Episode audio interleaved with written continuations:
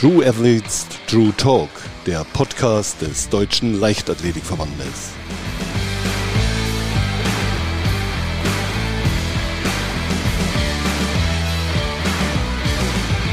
Herzlich willkommen zu einer neuen Folge True Athletes True Talk. Mein heutiger Gast ist ein ganz besonderer Gast. Er ist Weltmeister 2017, hat bei der WM 2019 Bronze geholt und hält mit sage und schreiben, schreibe 97 Metern 76 den National Record im Sperrwurf. Herzlich willkommen, Johannes Vetter. Hallo, grüßt euch. In der Vorbereitung auf diesen Talk habe ich mich an eines unserer, ich glaube, es war tatsächlich unser erstes Interview 2016 erinnert. Ich weiß, es ist schon ewig her und du hast es wahrscheinlich überhaupt nicht mehr auf dem Schirm, aber ich erinnere mich noch total gut dran. Und zwar war das kurz nach den Olympischen Spielen 2016 in Rio. Wir wissen alle, Thomas Röhler hat die Goldmedaille geholt. Die Aufmerksamkeit war natürlich total auf ihn fokussiert, was ja auch nach so einem Olympiasieg mehr als gerechtfertigt war. Aber du, du bist Vierter geworden mit 88 Metern und ein paar kaputten und hast im Fernsehen darüber Freudentränen vergossen. Und das hat mich ja, damals wie heute so abgeholt, dass wir danach im Nachgang halt telefoniert haben. Und ich erinnere mich noch an einen Satz, sinngemäß, also nagel mich jetzt nicht auf die genaue Formulierung fest, aber es war in die Richtung, das hier war jetzt erst der Anfang, meine Zeit wird noch kommen. Und über genau diese Zeit würde ich heute ganz gerne. Mit Anfang 20 hast du deine Heimat Dresden verlassen als ja so knapp 80 Meter Werfer. Heute sprechen wir sieben Jahre später. Da hast du am Weltrekord gekratzt, bist Weltmeister. Ähm, ich habe es gesagt, auch nach der WM-Goldmedaille kam auch noch Bronze 2019 dazu. Wenn du das alles so im Zeitraffer dir anhörst, musst du dich da manchmal kneifen über diese Entwicklung? Ich glaube, ich, ich glaube, ich sollte mich öfters mal ein bisschen kneifen, um das nochmal ein bisschen äh, zu realisieren. Ähm, irgendwann wird das ja dann doch irgendwie so ein bisschen Routine, das ganze, ja, der, der ganze Tohu Wabohu so drumherum mit dem Training, mit den Wettkämpfen, mit den großen Meisterschaften etc. Dann ist man irgendwie dann doch relativ schnell drin und äh, macht ja dann einfach ja, seinen Sport weiter. Und ich glaube schon, dass ich da äh, selber öfter mal so ein bisschen back to the roots, mal ein bisschen ähm, schauen sollte, äh, wo ich denn überhaupt noch, ähm, wie du es jetzt gerade sagtest, 2016, erste Olympische Spiele, vierter Platz, wo ich denn da überhaupt hergekommen bin, ja, aus, aus, von welchen mhm. Leistungen ich hergekommen bin und so weiter. Ähm, tue ich auch manchmal, aber vielleicht sollte ich es doch immer ein bisschen öfter machen, um das nochmal ein bisschen ähm, mehr zu realisieren. Ja. ja, die Medaillen und die ähm, jetzt auch gerade die Leistung aus dem vergangenen Jahr, die 97 Meter, die sind natürlich so der eine Teil ähm, des Bildes, was die Öffentlichkeit von dir hat. Ich glaube, ein anderer Teil ist tatsächlich auch so deine Außendarstellung, wie du als Persönlichkeit halt wirkst. Und da gehört auch Zumindest ist das so mein Eindruck, auch irgendwie so dein Tattoo halt mit dazu, weil ich kenne, glaube ich, keinen Menschen, der so eine gelungene Personifikation seiner selbst als Tattoo auf der Schulter trägt. Also ich rede über den römischen Speerwerfer auf deiner Schulter. Ist das eine falsche Interpretation oder so siehst du dich als Krieger? Oder ähm, und wenn ja, gegen was oder wen führst du Krieg oder ist das, hat das eine ganz andere Bedeutung? Also wenn ich Krieg führe, dann eher immer gegen mich selber, ähm, um meine eigene Leistung ähm, ja immer ein bisschen in Frage zu stellen ähm, und ja, zu realisieren, dass das, was ich bisher erreicht habe, noch nicht das Ende der Fahnenstange ist. Also wenn, dann kämpfe ich eigentlich immer mit oder gegen mich selbst, um halt äh, die größtmögliche Leistung aus mir selber herauszuholen. Das Tattoo habe ich mir ja schon 2011 stechen lassen, äh, direkt nach meinem ersten internationalen Einsatz bei der U20 EM damals in Tallinn. Ja, das war einfach zu dem Zeitpunkt, äh, da habe ich 71 Meter knapp geworfen oder knapp 72 Meter und ähm, ich wusste irgendwie, egal wohin das mal führen wird, egal wo mich der Leistungssport noch hinbringen wird, egal was das Sperrwerfen mit mir macht, irgendwie was was geil ist, überhaupt mal bei so einer internationalen Meisterschaft dabei zu sein. Es äh, war bis zu dem Zeitpunkt einfach ein sehr, sehr schön, einfach zu wissen, dass äh, das Sperrwerfen äh, so einen großen Platz in meinem Leben hat und deswegen eigentlich der Sperrwerfer das, ähm, ja, das einfach wirklich ein, ein, ein, äh, großer, einen großen Teil meines Lebens bis dato auch schon ausgemacht habe und deswegen wollte ich das dann einfach auf, auf der Haut verewigen. Dieses Bild, was die Öffentlichkeit von dir hat, das ja, da hat man ja manchmal so den Eindruck, es ging bei dir einfach immer nur steil bergauf. Aber wenn man halt so ein bisschen hinter die Kulissen guckt, dann weiß man, deine Karriere und dein Leben war alles andere als einfach oder geradlinig und schon gar nicht ähm, auf emotionaler Ebene war es mit Sicherheit nicht easy. Also wenn wir jetzt da kurz auf die WM 2017 schauen, kurz vorher wurde bei deiner Mama ähm, ja ein Gehirntumor diagnostiziert. Ich kann mir vorstellen, das war der absolute Schlag in deinem Leben und ein Moment, den du mit Sicherheit nicht vergessen wirst. Ja, klar, also nach 2017 war das schon so eine ziemliche Berg- und Talfahrt äh, zwischen äh, Erfolgen wie 2017 und den ganzen Ehrungen, die ich dann Ende 2017, Anfang 2018 dann noch einheimsen konnte, sowie dann äh, eigentlich im gelungenen frühen Saisonauftakt ähm, Ende Februar und März 2018 mit äh, äh über 90 Meter Würfen mit der Weltjahresbestleistung äh, im, im März oder Anfang März schon, die äh, auch das ganze 2018 Jahr über gehalten hat, bis hin dann, dass der Verlauf dann von meiner Mom dann doch sehr schwerwiegend wurde. Ja, einer verkorksten äh, EM in Berlin ähm, aufgrund ähm, der ja, relativ starken Fußverletzung die ich dann auch noch ins 19er Jahr mit reingenommen habe und dann ja das Hinschleppen eigentlich bis zur WM im Oktober 2019 dann, das war alles andere als, als easy, aber ja, äh, man kann das jetzt so und so sehen, ja, also es war natürlich eine harte Zeit, ähm, war eine Zeit, wo man auch selber viele Fehler macht, ähm, die man dann auch noch äh, mit sich äh, trägt und ähm, die dann noch sehr lange ja, nachhallen und auf der anderen Seite war es aber auch eine Erfahrung für mich, ähm, die mich auch irgendwie auch weitergebracht hat, ähm, weil ich wüsste sonst nicht, was ich dann ähm, ohne diese Erfahrung letztes Jahr geworfen hätte. Also deswegen, ähm, ja, waren schwierige Zeiten, aber ich glaube, jeder Mensch, jede Person, äh, jeder Athlet macht die ein oder anderen schwierigen Phasen auch durch, egal ob die sich jetzt über anderthalb, zwei Jahre ziehen, egal ob das eine Verletzung ist, die sich auf zwei bis vier, sechs Wochen zieht. Also es gibt ja immer so Punkte im Leben, ähm, Scheidewege, gewisse Brennpunkte im Leben, wo sich dann sicherlich auch manchmal dann auch im, im, Leistungssport die Spreu vom Weizen trennt, ob man sich davon wieder erholt oder ob man sich dann einfach durch diese negativen Gefühle auch mitreißen lässt. Und ich bin eigentlich ganz froh, dass ich da ja die Kehrtwende dann für mich selber noch geschafft habe, ähm, rechtzeitig und wie gesagt auch viel mitnehmen konnte und dementsprechend dann auch das 2020er Jahr mit schönen Leistungen dann krönen konnte. War der Sport oder das Training so im Allgemeinen im Nachhinein so eine Art Therapie oder eher so ein Ventil, um den Schmerz vielleicht dann auch in dieser Zeit so zu betäuben? Ja, also 2019 war es auf alle Fälle so, wenn ich da an das äh, Trainingslager im Dezember ähm, vom DLV denke. Das war eigentlich zwei Tage nach der Beerdigung von meiner, von meiner Mama, ähm, dass ich dann direkt ähm, nach Stellenbosch geflogen bin und da habe ich eigentlich wirklich, ja, war ich froh, dass ich da ein Einzelzimmer hatte und Ruhe für, für mich, habe relativ viel Schlaf nachgeholt, aber habe halt auch trainiert wie ein Berserker. Also das, ähm, da habe ich schon ordentlich Schmerz, Schmerz gelassen dann im Training, aber ähm, also körperlichen Schmerz, den man gar nicht so äh, als Schmerz empfindet. Ähm, ja, mittlerweile bin ich ja über diesen, über das Trauern, also das wird man ja nie irgendwie los, aber ähm, es wird einfacher, also man, man lebt anders damit und ja, wie gesagt, das 2020er Jahr auch nach der überstandenen Fuß-OP, nach einer erfolgreichen überstandenen Fuß-OP und ich gemerkt habe, dass ich so langsam wieder so in, in meinen Flow komme, wo alles so passt, wo es technisch wieder stimmt, wo dann die Wettkämpfe auch kommen, wo ich mit Leistungen überzeugen konnte, ja, wo der Spaß dann auch ähm, peu à peu mehr und mehr wieder kam war der Sport dann äh, ja wieder so eine richtige Bereicherung. Es hat einfach Spaß. Ich habe wieder den Spaß gefunden daran. Das war jetzt nicht so keine Schmerztherapie mehr. Es war nicht äh, so, eine, so, ein, so ein gezwungenes Müssen, äh, meinen Sport auszu, auszuführen. Ähm, weil wenn ich da auch an die WM in Doha denke, äh, wo ich dann immer die Bronzemedaille da auf, der, auf dem Siegertreppchen da abgeholt habe, da habe ich nichts gefühlt. Ja? Also ich kann mich da nicht an erinnern, irgendwie emotional da gewesen zu sein, sondern ich war halt einfach durch. Also ich war komplett äh, durch mit mir und der Welt.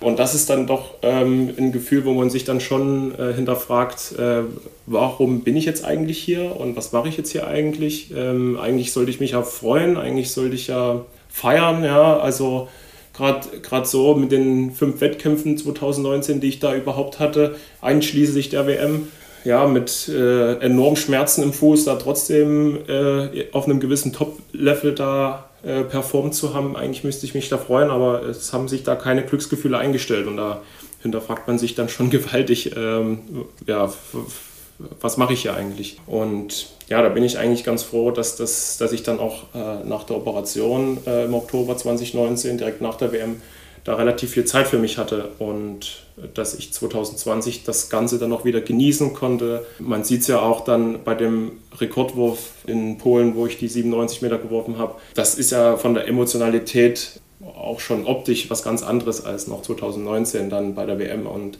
das freut mich da sehr, sehr, dass ich da wieder in die Spur gefunden habe und freut mich natürlich auch, dass ich sagen kann, dass ich da ganz, ganz viele tolle Menschen um mich herum habe, die mir das auch ermöglichen und, und ermöglicht haben. Wenn du gerade die Menschen in deinem Umfeld ansprichst, wie hast du dir da selber Halt gesucht oder wer hat dir Halt gegeben? Ja, viele, viele Personen, natürlich aus meinem engen Freundeskreis, aus dem Familienkreis. Ähm, Boris als Trainer, auch Christina als ehemalige Trainingskollegen, meine Physiotherapeutin, mein Physiotherapeut, mein medizinisches Team, weil ich ja aufgrund der physischen, physischen Probleme im 19. Jahr durch den Fuß ähm, enorm viel arbeiten musste, um überhaupt irgendwie auf Kurs zu bleiben oder zu sein in Richtung WM 2019.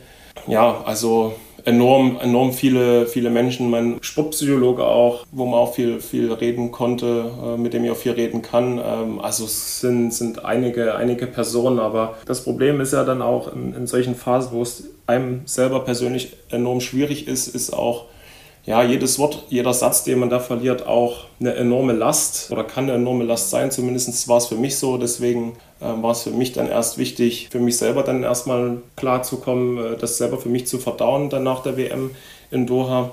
Und danach fiel mir die Kommunikation dann mit meinen Mitmenschen dann noch einfacher und da kam dann auch ja, mehr so diese Freude, diese Gelassenheit auch wieder dazu.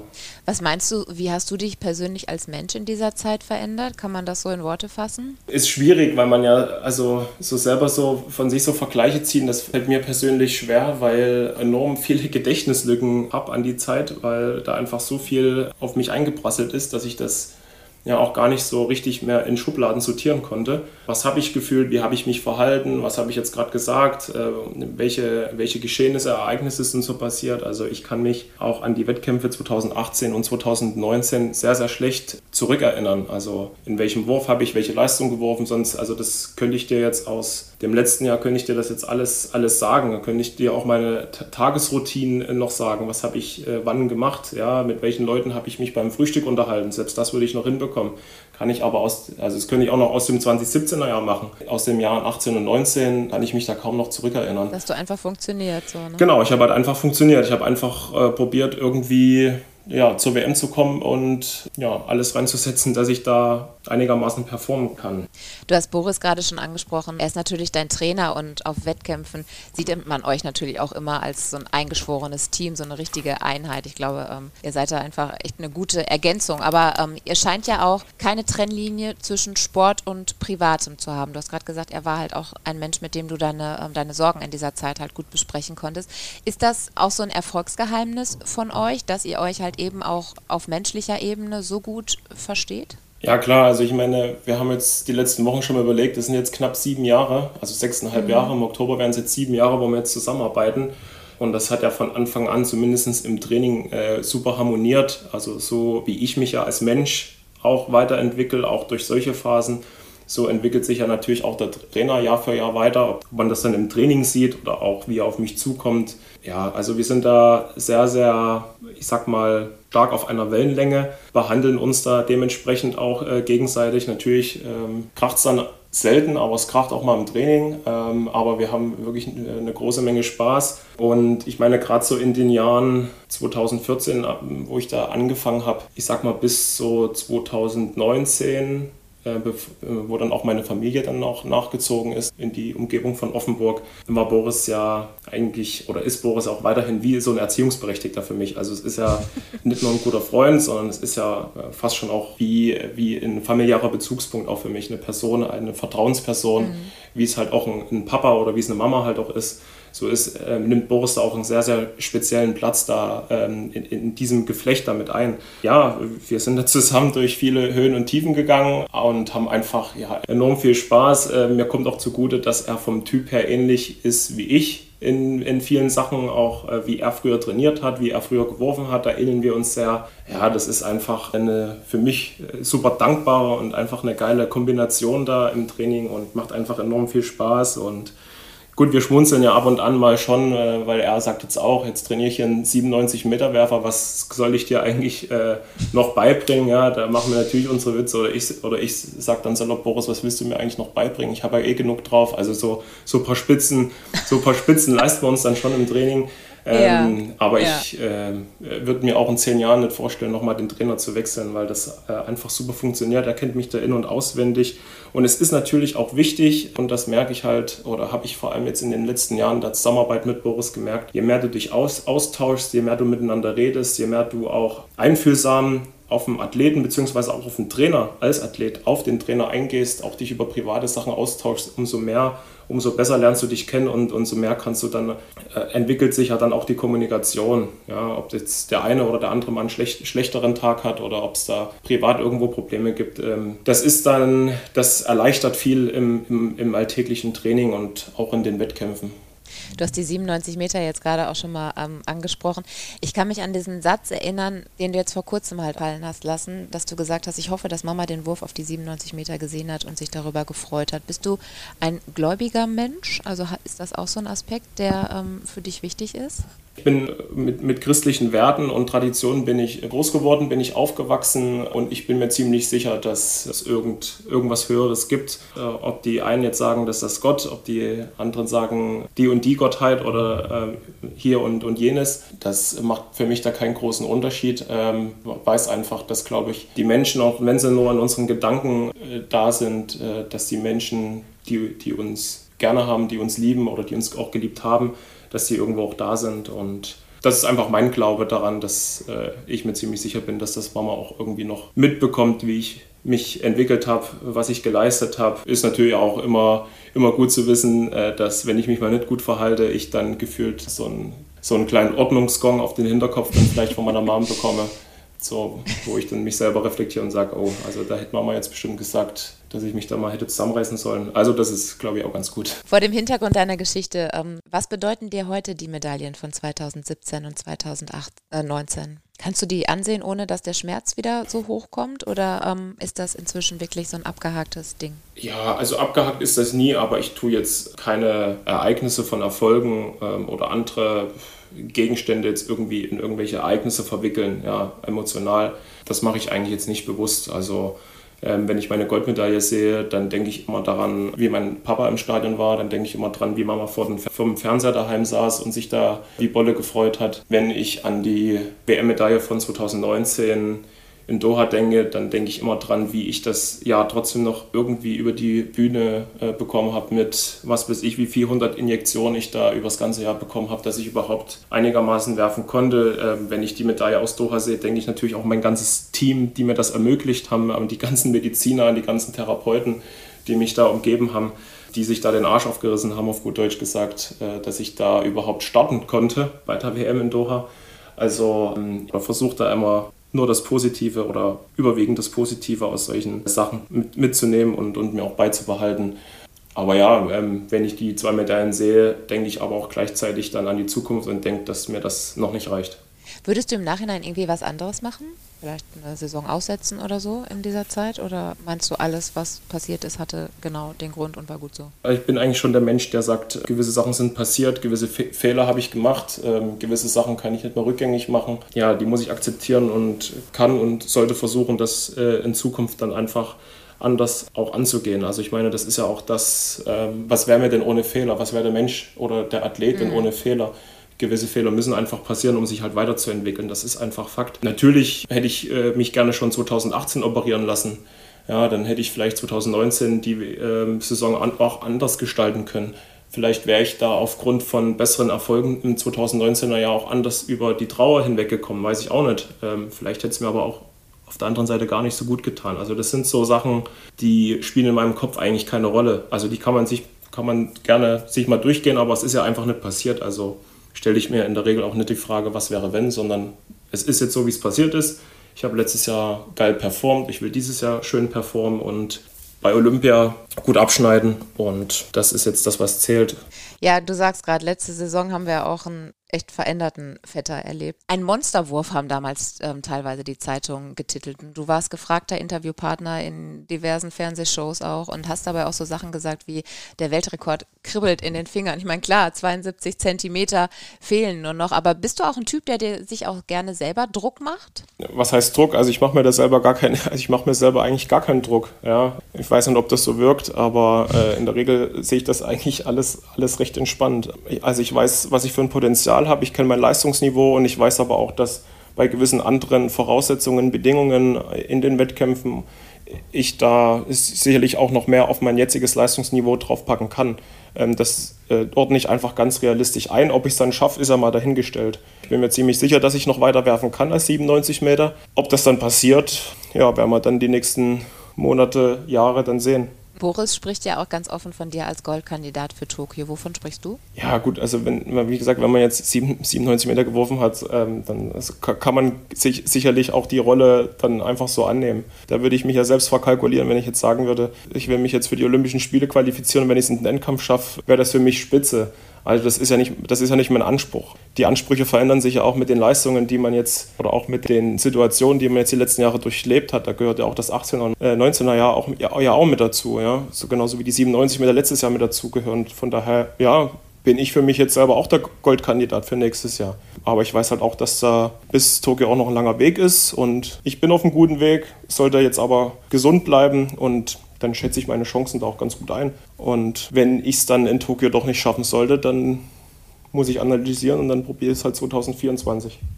Wie sieht denn dein Fahrplan Richtung Tokio aus? Ich meine, klar, wir haben auch immer noch eine ganz besondere Situation und keiner weiß, wo uns dieses Jahr wohl noch so hinführt. Zumindest ist es nicht zu 100 Prozent planbar, aber dennoch wirst du ja irgendwie was für dich strukturiert haben, geplant haben. Kannst du das schon verraten? Ja, also wir, wir sind ja jetzt noch eine Woche im Trainingslager hier in Belek in der Türkei. Dann geht es äh, wieder nach Hause. Dann wird in, über den April noch in Offenburg gut trainiert und dann ist geplant, dass wir Anfang Mai hier nochmal für, für ein paar Tage Belek fliegen ins Trainingslager und dann gehen ab Mai die Wettkämpfe los. Und das ist jetzt erstmal so der Fahrplan. Also ganz normal, wie als wäre nichts, sage ich jetzt mal so salopp. Und wenn sich dann bei den Wettkämpfen dann doch was ändert aufgrund der Pandemie, äh, aufgrund verflixten, verrückten, komischen Situationen, ähm, Hygienekonzepten oder auch Reisereien, Strukturen bei der Reisereien, die jetzt nicht realisierbar wären, dann muss man sich dann einfach wieder neu an die Situation anpassen. Das ist mir letztes Jahr gut gelungen. Also glaube ich auch, dass mir das dieses Jahr gut gelingt. Genau, du sagtest es gerade, das ist dir letztes Jahr, glaube ich, so gut gelungen wie kaum einem anderen Athleten, sich trotz der Pandemie halt auf den Punkt ähm, fit zu machen und trotz aller widrigen Umstände irgendwie gut am Start zu sein. Verfolgst du denn aktuell die Nachrichten oder ähm, hilft es dir halt auch gerade deshalb, sich so ein bisschen abzuschotten und es einfach auf sich zukommen zu lassen? Nee, ich schotte mich da überhaupt nicht ab. Also ich habe das auch mitbekommen, dass der AstraZeneca-Impfstoff jetzt erstmal auf Eis gelegt wurde in Deutschland. Also äh, ich gucke, glaube ich,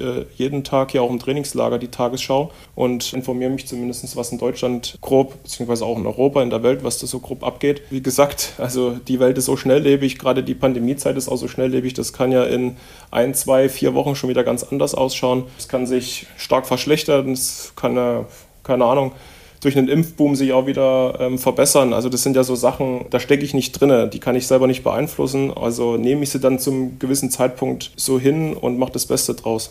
Irgendwann in vielen Jahren, wenn du deine Karriere als Speerwerfer beendet hast, wohin führt dich dann wohl dein Weg? das ist, eine, das ist eine, eine gute Frage, das weiß ich selber noch nicht ganz. Also ich lasse mir da relativ, relativ viele Wege offen. Ich würde mich schon freuen, wenn ich dem Leistungssport äh, auch äh, nach meiner leistungssportlichen Karriere da ja auch weiter aktiv äh, das mitverfolgen, auch mit begleiten kann, in welcher Position dann auch immer. Aber ich glaube, es je nachdem auch, wie weit ich noch werfe, aber ich glaube, ich habe jetzt auch relativ viel Erfahrung äh, gesammelt als Leistungssportler, speziell im Bereich Sperrwurf. Ich glaube, das wäre schade, wenn ich da meine Gedanken, ja, mein Können nicht auch noch weitergeben könnte. Ich glaube, da wird man in Deutschland so ein bisschen Potenzial verlieren. Und ich meine, ja, wir haben ja jetzt gerade eine goldene Generation an Sperrwerfern. Das ist ja nur wirklich dicken Luxus, den wir da in der deutschen Leichtathletik, zumindest bei den Sperrwerfern haben. Aber klar, das wäre natürlich auch so ein kleines Projekt für mich, äh, dass dann vielleicht in 10, 20, 30 Jahren dann auch wieder was Neues bei rauskommt. Vielleicht auch wieder eine goldene äh, Generation, die man das vielleicht selber auch aktiv begleiten kann. Das wird sich aber alles zeigen. Ich möchte natürlich, solange es geht, das machen, was mir Spaß macht und ich würde auch gerne, solange es geht, den Sperr so weit werfen wie möglich. Von daher schauen wir einfach mal, wo, wo mich auch jetzt meiner aktiven Zeit als Leistungssportler mich der Weg noch hinführt. Ich plane eigentlich schon noch mit ein paar Olympiaden, wenn ich denn gesund bleibe. Ja, das ist jetzt erstmal so der Fahrplan für mich. Klingt nach einem super Fahrplan für mich, finde ich. Zum Abschluss des Gesprächs habe ich dir noch drei User-Fragen mitgebracht. Wir haben ja über Instagram wieder dazu aufgerufen, uns ähm, Fragen für dich zu schicken und da sind auch ganz viele spannende reingekommen und drei habe ich mir exemplarisch hier mal rausgepickt und ich würde ganz gerne starten mit der Frage eines Langstrecklers und zwar von Yassin Mohamed. Wie läuft deine tägliche Routine ab und wie motivierst du dich, diese konsequent einzuhalten? Ich habe jetzt äh, Drinkslager mal ein Video gepostet, da könnt ihr euch das gerne anschauen, wie so, so eine tägliche tägliche Routine ausschaut, zumindest im Trainingslager. In meinem Alltag in Offenburg sieht es natürlich ein bisschen anders aus. Ähm, ich habe ungefähr viermal die Woche Physiotherapie, ähm, versuche noch einmal in die Sauna zu gehen, achte also sehr auf Regeneration und auf ausreichend Schlaf. Dann trainiere ich in der Regel allerhöchstens zweimal am Tag, in, in der Regel aber auch meistens nur einmal. Dafür sind die Einheiten dann relativ gut bepackt. Und ja, dann kommen natürlich auch Termine hinzu, ob das jetzt so ein Podcast hier ist, ob das andere Interviewanfragen sind, ob das Sponsorentermine sind, ob das Präsenztermine von der Bundeswehr sind. Dann kommt natürlich auch über die Bundeswehr als Sportsoldat nochmal der ein oder andere Lehrgang mit dazu. Natürlich über die Jahre gestreckt und verteilt. Ja, und dann im Sommer ist es ja natürlich dann gespickt von Wettkämpfen. Also gibt es ja dann auch mal mitunter zwei oder sogar drei Wettkämpfe in einer Woche. Das heißt, dann ist man eigentlich mehr im Flieger und in Hotels anstatt daheim ja, ansonsten habe ich auch den, den ganz normalen Alltag. Also ich wasche meine Wäsche selbst, ich äh, koche selber, ich gehe selber einkaufen. Mir wird nicht langweilig. Und dann bin ich ja noch zusätzlich dann Gemeinderatsmitglied im Offenburger Gemeinderat, im Offenburger Stadtrat. Da habe ich ja natürlich auch noch meine Aufgaben dann zu, zu erfüllen. Das wird in der Saison natürlich auch weniger. Da bin ich auch sehr dankbar, dass ich da ein bisschen aus der Schusslinie genommen werde, dass ich da mich wirklich komplett auf den Sport konzentrieren kann. Aber es ist trotzdem so ein schöner Ausgleich, dann auch in Phasen, wo es bei mir sportlich ein bisschen ruhiger wird, gerade so über den Herbst, Winter, Frühling, dass ich da auch da als Gemeinderatsmitglied da aktiv sein kann, mich an Debatten mit beteiligen kann. Der zweite Teil der Frage war ja noch so im Hinblick auf die Motivation. Ich meine, es ist ja menschlich, jeder hat mal ein Tief und hat mal keinen Bock, aber wie, wie kommst du dann aus diesen Phasen wieder raus oder woran hältst du dich dann da? Ja, also das äh, fiel mir jetzt natürlich die letzten Jahre, also bis jetzt auf 2020 natürlich ein bisschen schwerer. Wir haben es ja angedeutet, in den Jahren 18, 19 habe ich dann eher existiert. Das heißt, bin dann wirklich auf Leerlauf gefahren, habe einfach nur abgearbeitet jetzt so auch in den Jahren davor oder auch jetzt so ab letztem Jahr habe ich einfach enorm viel Spaß äh, an meinem Alltag, ob das der Sport ist oder ob das andere Situationen sind, dass die Interaktion mit meinen Mitmenschen ist und so weiter, habe ich einfach enorm viel, viel Freude dran. Das gibt mir enorm viel Energie und da kommt die Motivation eigentlich von selber ich bin einfach sehr dankbar, dass ich mein Hobby zum Beruf machen kann und habe einfach sehr viel Spaß an der Bewegung und das ist für mich eigentlich auch schon Motivation genug. Also auch wenn ich mit einem höllischen Muskelkater aufwache ähm, oder mal schlecht geschlafen habe, ja, dann fahre ich trotzdem ins Training und schaffe es trotzdem dann äh, das Beste aus mir rauszuholen, auch im Training. Das heißt, ich lasse mich da auch nicht von anderen Umwelteinflüssen dann groß beeinflussen, sondern nehme die Situation, wie es ist und wenn ich gewisse Ziele, die ich mir vielleicht ein paar Tage vorher gesetzt habe, nicht ganz erreicht habe, dann gibt es immer noch andere Teilziele, an denen man dann arbeiten kann. Und wenn man die erreicht, ist das dann auch Motivation, auch wenn man mal einen schlechten Tag hat. Die zweite Frage aus der Community kommt von einem Paul. Wie schaffst du es, bei einer solchen Belastung gesund zu bleiben? Ja, Paul, das ist äh, wirklich eine sehr gute Frage. Die OP haben wir ja schon angerissen gehabt. Also Leistungssport ist natürlich auch ein hartes Pflaster, kann ein hartes Pflaster sein. Aber man lernt mit den Jahren dazu. also so ein ungestümer Athlet, wie ich mit Anfang 20 war, ähm, bin ich mittlerweile auch nicht mehr. Es Gott sei Dank geschafft, mir ein super medizinisches Team um mich herum zu basteln, äh, mit super Therapeuten, mit super Ärzten, mit super Osteopathen auch, mit einem Schuhorthopäden. Also ich habe ja wirklich ein, ein Kompetenzteam Medizin um mich herum, mit dem ich ständig interagiere und mit dem ich mich ständig austausche. Das ist auf alle Fälle was äh, mich auch 2020 äh, immer super fit gehalten hat. Und ja, dann lernt man dann auch mit den Jahren dazu, dann das ein oder andere im Training dann mal ein bisschen gelassener zu sehen, wenn gewisse Leistungen sich jetzt doch noch nicht so schnell einstellen, wie sich das vielleicht ein paar Jahre zuvor anders entwickelt hat. Man achtet dann schon mehr auf den Körper, ja. Und die dritte Frage kommt von Leonard. Welchen Tipp für Speerwerfer würdest du einem Amateur geben? ähm, das ist bestimmt eine Frage, die oft kommt, oder? Das ist auch eine Frage, die, die, die gar nicht so leicht zu beantworten ist. Also das äh, Wichtigste ist, glaube ich, im Amateursportbereich oder für Anfänger ist, wenn ihr einfach Bock auf Speerwerfen habt dann, ähm, und ihr habt Spaß dran, dann ist das erstmal das Hauptcredo. Wenn es euch Spaß macht, dann macht das einfach auch gerne mal weiter. Gewisse technische Komponenten, die entwickeln sich ja wirklich dann auch erst mit den Jahren. Deswegen fällt mir die Frage jetzt zu beantworten sehr schwer. Wie gesagt, wichtig ist einfach der Spaß. Wenn ihr Spaß dran habt, dann seid ihr immer auf einem guten Weg und ja, versucht, versucht gesund zu bleiben, versucht es im Training nicht zu übertreiben. Manchmal manchmal ist weniger mehr. Johannes Vetter, ich danke dir von Herzen für dieses offene und ehrliche Gespräch. Ja klar, super gerne, hat mir Spaß gemacht.